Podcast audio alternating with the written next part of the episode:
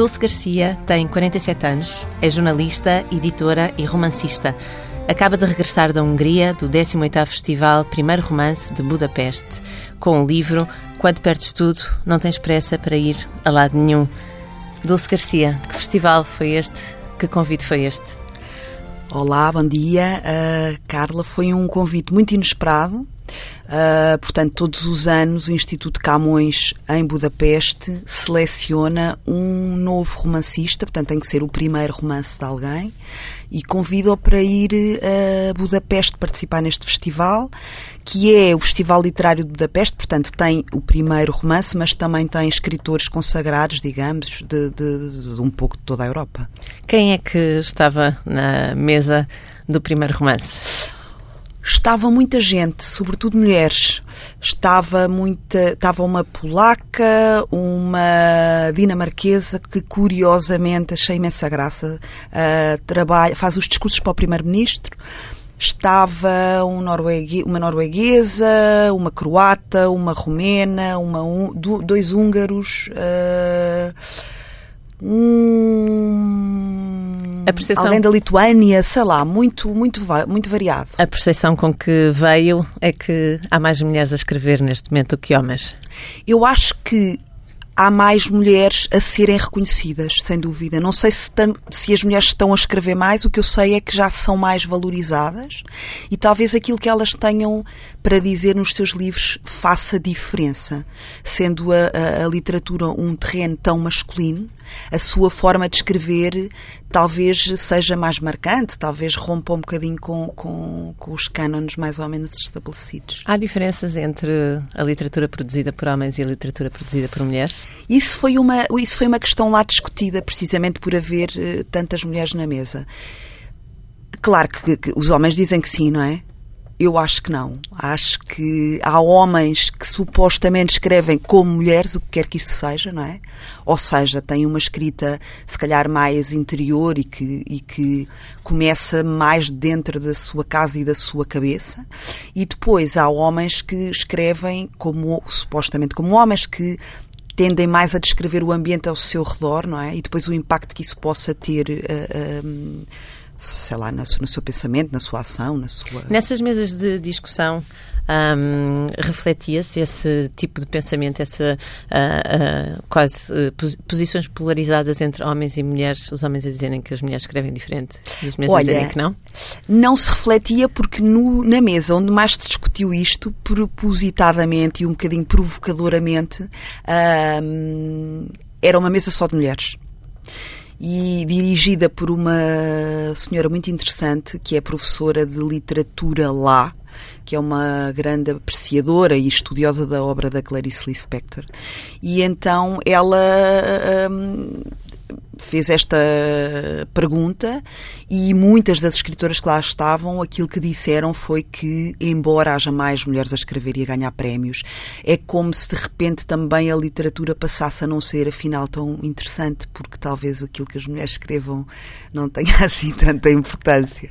A Dulce Garcia seguramente não tem essa opinião. Porque é que a Dulce, que é jornalista desde 1991, um, começou o ano passado, este ano, o ano passado, em 2017, a escrever um romance? Na verdade, eu sempre quis escrever.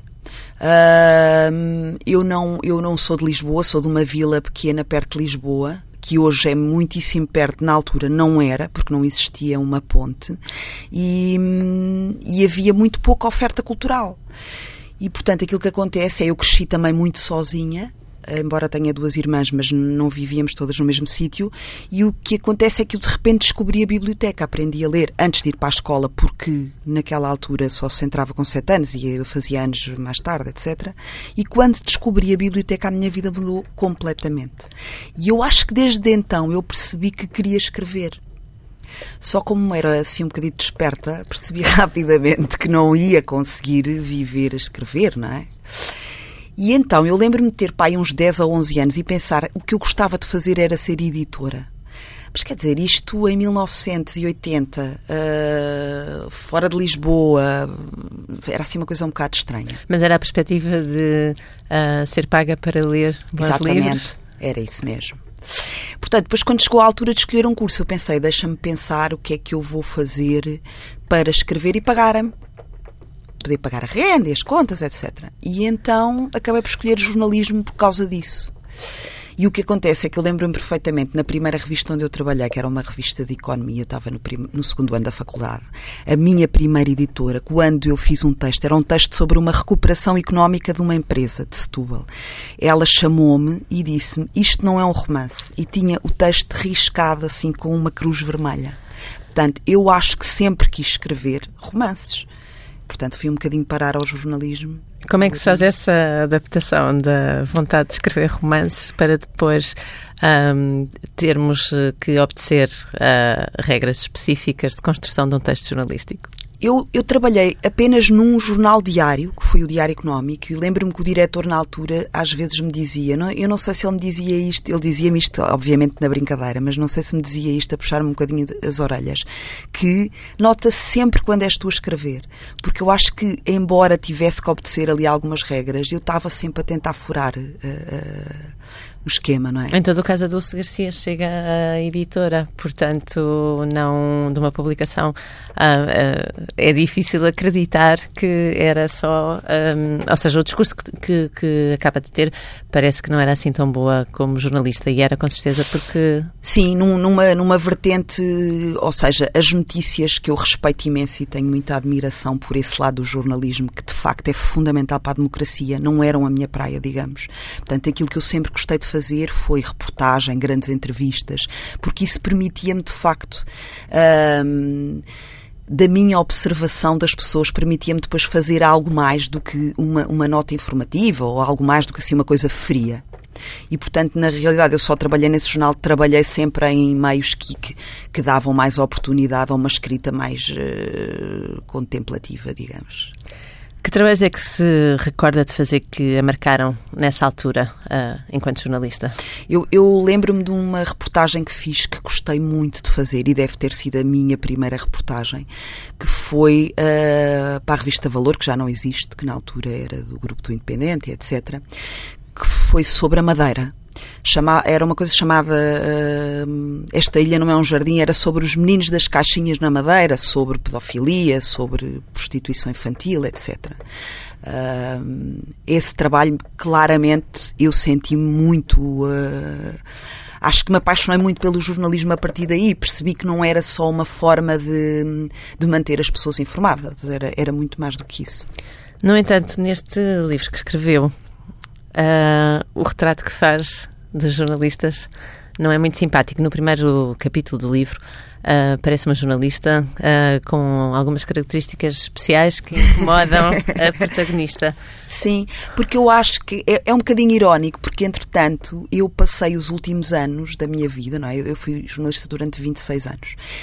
E toda a gente de jornalistas, não é? Então, nos últimos, sei lá, 15, 16, é, é, é, parece uma raça a bater. Então, eu quis fazer uma ironia com isso. Uh, porque, na verdade, é uma profissão muito difícil. É, é...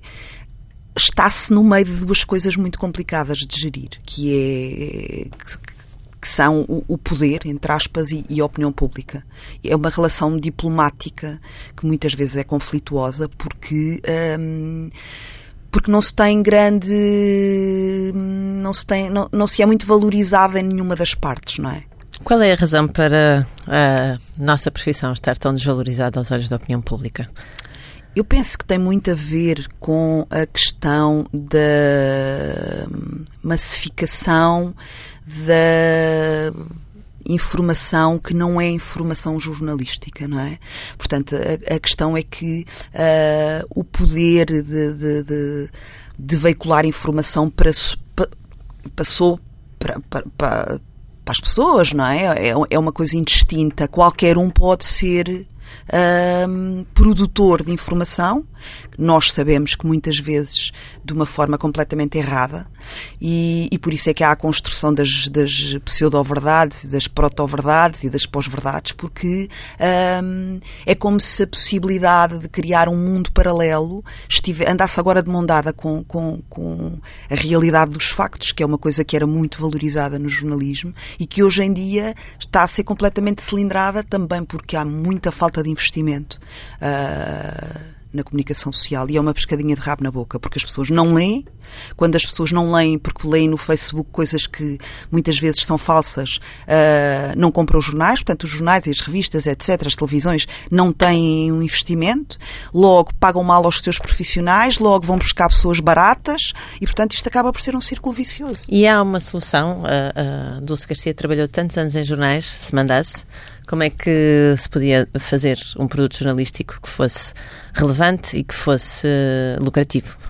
Do meu ponto de vista, eu não sei exatamente como é que isto poderá uh, ser aplicado, mas eu tenho a sensação, e isso já não vai uh, acontecer comigo como jornalista seguramente, mas tenho a sensação que este é o ponto, não sei se ainda vamos descer um bocadinho mais, mas tenho a ideia que este é um ponto zero e que a partir daqui vai fechar-se um ciclo, ou seja, na verdade, no início do século os jornais não eram um produto para todas as pessoas, não eram um produto de massas. A ideia que eu tenho é que os jornais, as revistas, etc., os meios de, de informação vão uh, ser reciclados no sentido em que vão se criar produtos de prestígio e bons produtos que terão que ser pagos mas que vão uh, informar uma certa, uma certa parte da população. Não vai ser uma coisa tão democratizada assim, mas vamos voltar um bocadinho ao princípio do, do, do, ciclo, não é? Ou seja, vamos criar produtos que tenham informação rigorosa, que são bem escritos, que têm temas de fundo e se calhar a, a, a internet servirá para difundir coisas mais populares, mais e, e, grátis, porque aí também não sei muito bem como. Uh, é para onde se está a dirigir a publicidade, embora o investimento seja cada vez menor, mas é para aí que está a dirigir-se o investimento. Portanto, aí com baixos ordenados, etc., é, é possível manter alguma informação Uh, mais ou menos fiável. Estes meios que procurarem uma investigação mais aprofundada, etc., vão ter que continuar a ter, vão ser um produto gourmet, digamos. A Dulce Garcia escreve em 2017 este livro, Quando Perdes Tudo, Não Tens Pressa de Ir a lado nenhum. Apesar de ser um romance, começa por ser baseado numa história real. É verdade, aí é que eu fui apanhada. Uh, eu tinha muito esta mania e agora também tenho, agora faço links, de guardar histórias que eu achava fascinantes. E embora eu tenha sempre querido escrever e fiz algumas tentativas de escrever, eh, nomeadamente eu, eu escrevi uma, uma história quando tinha aí uns 19 anos, muitíssimo inspirada que eu hoje penso que devia ser decalcada do Gabriel Garcia Marques, porque eu tinha uma paixão assolapada, e esse livro desapareceu, porque eu entreguei a uma pessoa que, entretanto, teve uma, uma, uma aventura extraconjugal e nunca mais pôde voltar a casa, e, portanto, o livro ficou perdido nesse, nessa casa. Eu nunca mais voltei a ver essa pessoa também. Portanto, fiz essa tentativa. Depois tentei publicar um livro de contos, que é uma coisa que eu gosto muito, de histórias pequenas, quando tinha uns 23, 24 anos. Teve quase para ser publicado, mas depois os contos não funcionam, etc. Então, desde andava há 20 anos a ouvir as pessoas dizerem: Não, tu tens é que escrever um romance. Não, tu tens é que escrever um romance.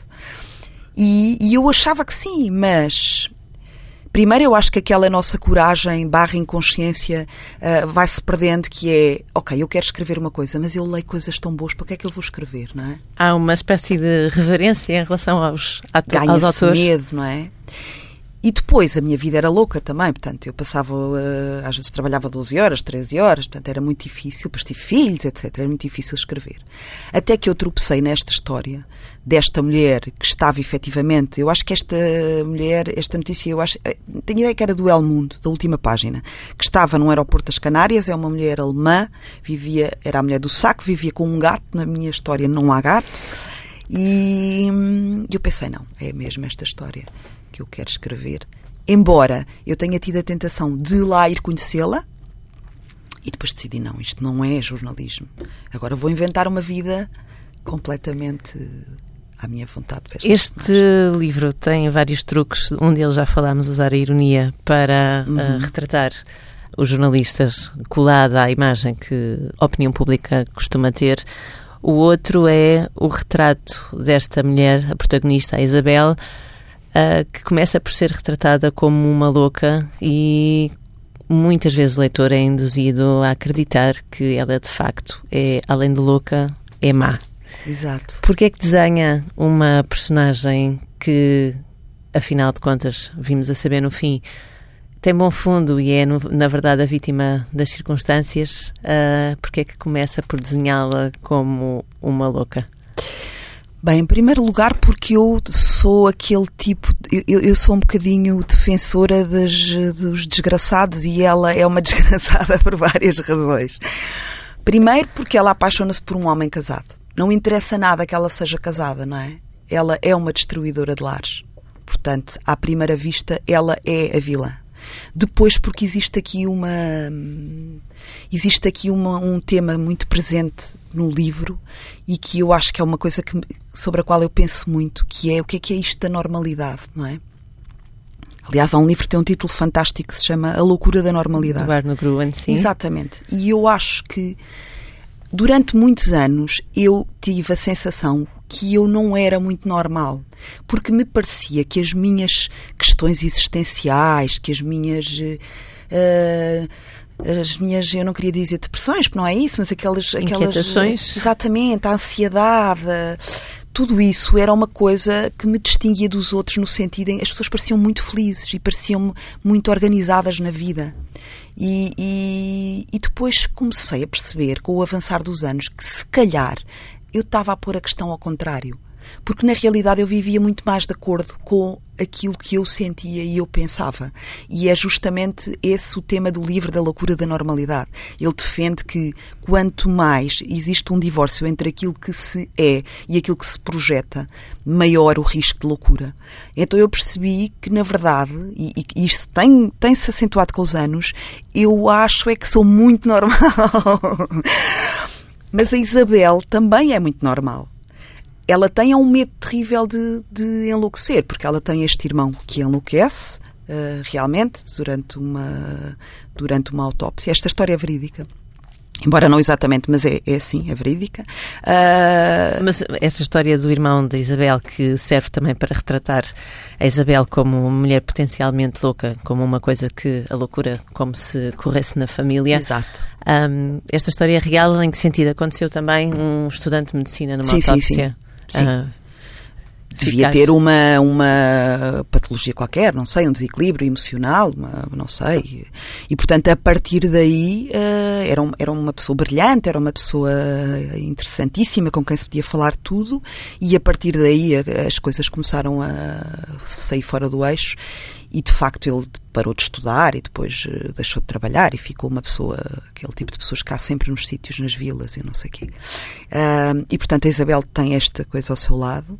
E depois eu também tenho a sensação, e, e a Isabel sente isso, que um, a margem. Um, quando não existe uma raiz muito forte do ponto de vista emocional, ou porque se teve uma infância complicada, ou porque, uh, porque alguma coisa correu mal, porque às vezes nem é uma história familiar muito dramática, não interessa. Há ali qualquer deficiência, como se a pessoa caminhasse um bocadinho coxa. Uh, quando isso acontece, há um, um medo muito grande de dar um passo em falso e cair.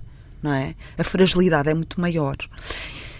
Porém, eu acho que esta, esta consciência de que se pode enlouquecer assim de um momento para o outro que na verdade foi o que aconteceu ao irmão, também faz de nós pessoas muito sãs, porque as pessoas mais loucas não têm a noção de, do, que, do, que, andam a fazer, não é?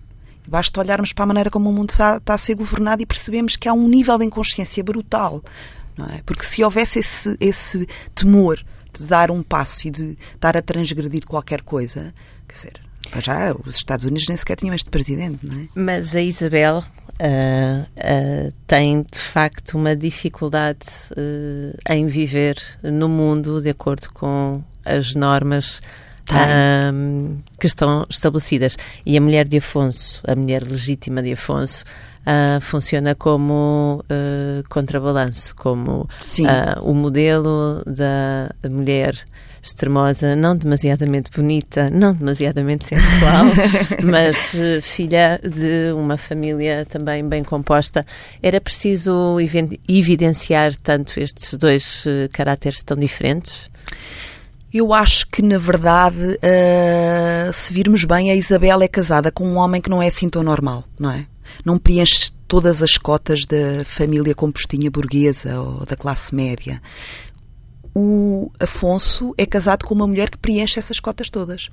Isto para dizer também o quê? Que ele é mais frágil do que ela. Ela, apesar de tudo, é uma mulher mais. que arrisca mais, mas que eu acho que tem uma estrutura mais forte. Portanto, ele escolhe absolutamente um lado a certa altura da sua vida ele escolhe um lado. Ele também tem uma vida familiar desestruturada, não, não, não, não cresce com os pais, etc. E, portanto, ele precisa daquele conforto e daquele amparo. Ela, apesar de ter uma relação uh, comum, uh, tem um marido psicólogo, portanto, é, é um bocadinho diferente, não é? Portanto, eu quis cavar esse fosso, sim, também para se perceber logo de início que ele, de raiz, escolheu definitivamente o conforto da normalidade e ela não.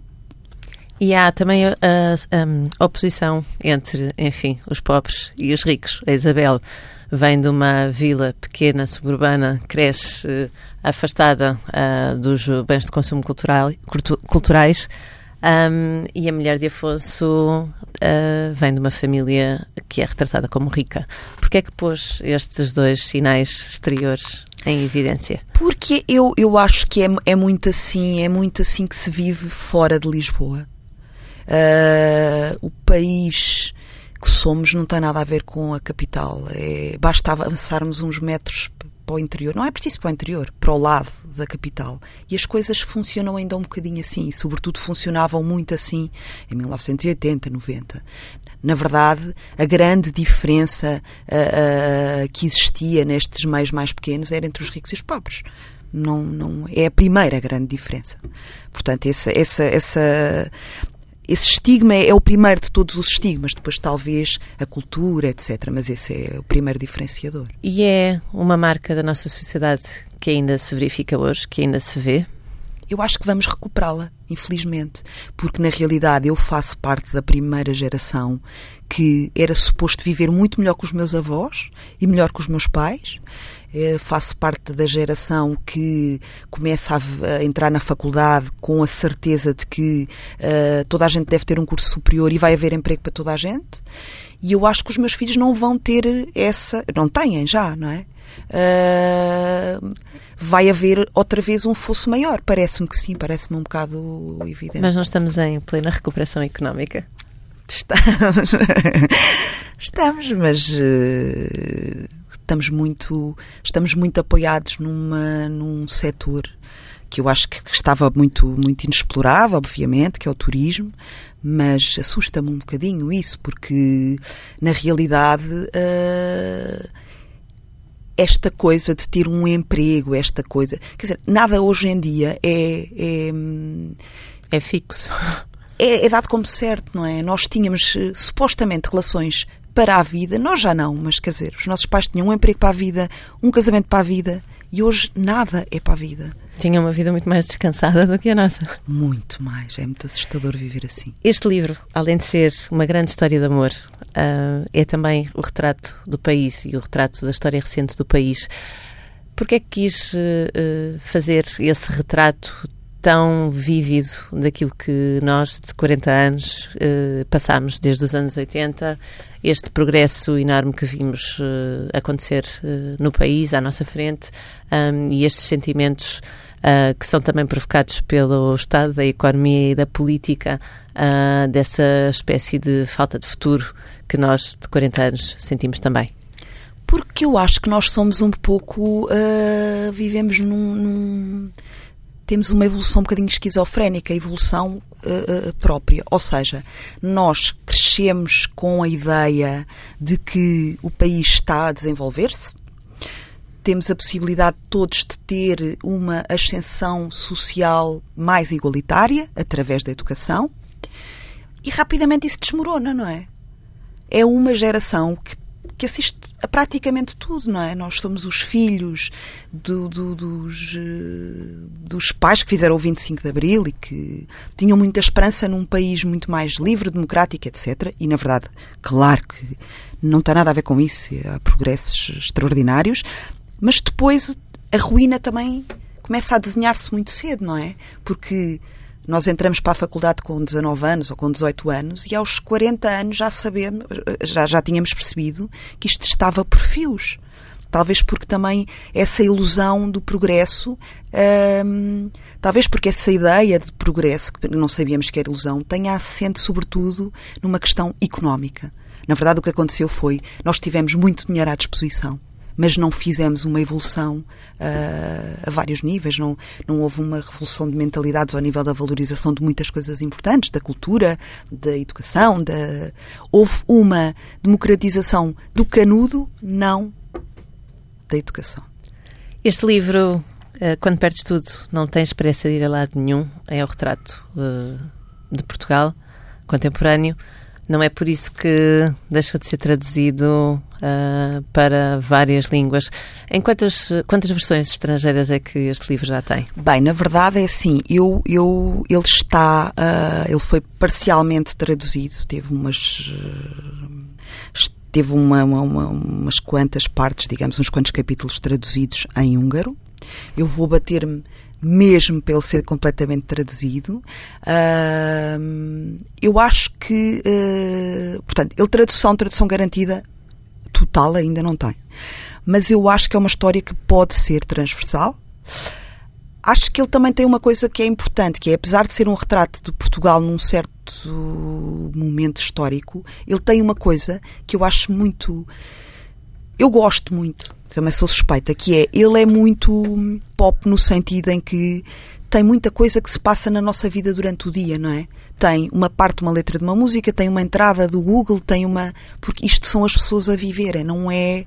Uh, não é uma história, não é um grande romance. Eu não tenho aspirações a ser uma romancista de literatura, ah, de alta literatura, como se costuma dizer. Eu quero escrever bons livros, muito bem escritos, isso é ponto assente, mas eu, eu quero chegar ao maior número de pessoas ainda, possível. Ainda existe essa hierarquização tão demarcada. E agora pergunto-lhe, Dulce Garcia, enquanto editora, um, ainda existe esta, esta uh, categorização das, uh, da literatura? Uma coisa não pode ser duas e a outra? Eu acho que existe completamente. Existe. Há muito, há muito, há muito pouca obra para de ficção de qualidade, não é? Que, que são coisas que existem, por exemplo, no mundo anglo-saxónico, são, são inúmeras. Nós, em Portugal, somos muito. Lá está somos muito bipolares, ou temos alta literatura, não é? Muitas vezes é uma literatura que é absolutamente inacessível para o leitor, porque nós sabemos, basta nós vermos os inquéritos que são feitos às vezes à porta das universidades aos estudantes para percebermos que há um nível de iliteracia muito elevado. Portanto, é muito uh, disparatado estarmos a querer que uma grande parte da população vá ler histórias de alta literatura, digamos. Uh, agora, de ficção de qualidade, claro que podem ler.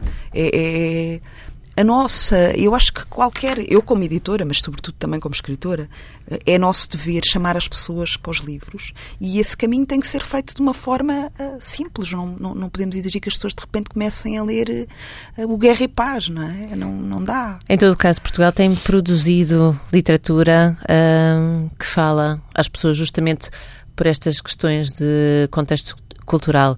Tivemos aqui no estúdio da TSF a Ana Saragossa, tivemos também a Isabela Figueiredo, que são escritoras, mulheres que escrevem sobre o presente e sobre a sua forma de ver o presente. Um, continua a ser difícil vender estes livros de mulheres que falam para todos uh, e que fazem o retrato do país? Muito difícil porque não é um livro, uh, não é um best-seller uh, por, por, diversas razões uh, e também não é, não está naquela categoria de obras inacessíveis e por isso mesmo extraordinárias. E porquê é que estes livros não são best-sellers, uma vez que nos tocam a nós, que aos portugueses que vêm dos subúrbios, que viram as cidades a crescer, onde antes havia campo? Eu penso que tem muito a ver com um complexo nosso que continua a existir, que é o que é nacional não é bom, ou não é tão bom como o que vem uh, lá de fora. Depois existe um problema muito grande que é há cada vez menos espaço para a literatura em todos os meios. Portanto, não há programas sobre livros, o espaço dado pelos mídias, jornais, revistas, etc. é cada vez menor. Há um volume de literatura todos os dias a sair enorme, muitos autores estrangeiros traduzidos. E, portanto, aqui evidencia-se quem tem mais dinheiro para comunicar. Depois, eu não sei se as pessoas também, quando leem, às vezes não querem é uh, evadir-se e esquecer que elas próprias também tiveram uma vida complicada e se calhar preferem sonhar com os castelos e as jates das 50 sombras de Grey, não sei. A Dulce Garcia dizia há pouco que neste 18º Festival de Primeiro Romance de Budapeste uma coisa que verificou é que, além da incidência das mulheres, os temas tratados pelas mulheres uh, são específicos. Que temas são esses?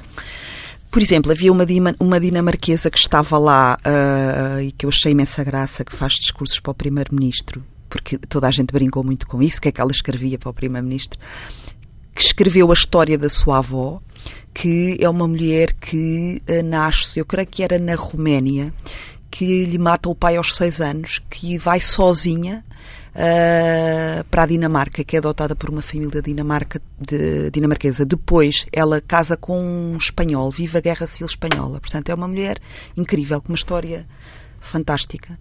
E, portanto, esta é a história. Eu acho que esta mulher quis contar a história à sua volta e a história do mundo através da sua avó. Depois estava uma miúda polaca com imensa graça que, que, que, que um prémio este ano na, na Polónia, que é a história dela e da família de uma aldeia pequena placa completamente afastada dos grandes centros. Então ela dizia que quando estava a apresentar o livro, olhava para as tias um bocado a medo, não sabia quando é que uma delas iria deixar de lhe falar. Há muito, uh, há muito muito uh, a tentativa de compreensão de um contexto mais restrito, que é a, casa, a família, porque é aí que também temos estado um bocadinho trancadas, não é? Há maior uh, à vontade para falar uh, dos países a partir destes microcosmos familiares? Acho que sim, acho que para as mulheres é mais natural, acho que para as mulheres é mais natural partir de, de, de um ponto específico para o mundo, porque porque também tem sido muitos. É assim há muitos séculos, não é? As mulheres estão habituadas a ver o mundo um bocadinho de casa. Foi assim que as coisas uh, aconteceram. Uh, elas não têm grande intervenção política. Historicamente, quer dizer, há umas corajosas e umas. Mas é muito pouco significativo, não é? Portanto, parece que estamos sempre no segundo, na segunda plateia a assistir às coisas. Dulce Garcia, quando é que escreve outro romance? Eu já estou a escrever, acho que estou para aí a um terço ou metade, e, e, continuo, como desde os 10 anos, a perceber que nunca vou viver de escrever livros, mas agora eh, encontrei esta profissão fantástica que é editar livros, portanto, passo o dia no meio dos livros, é uma maravilha.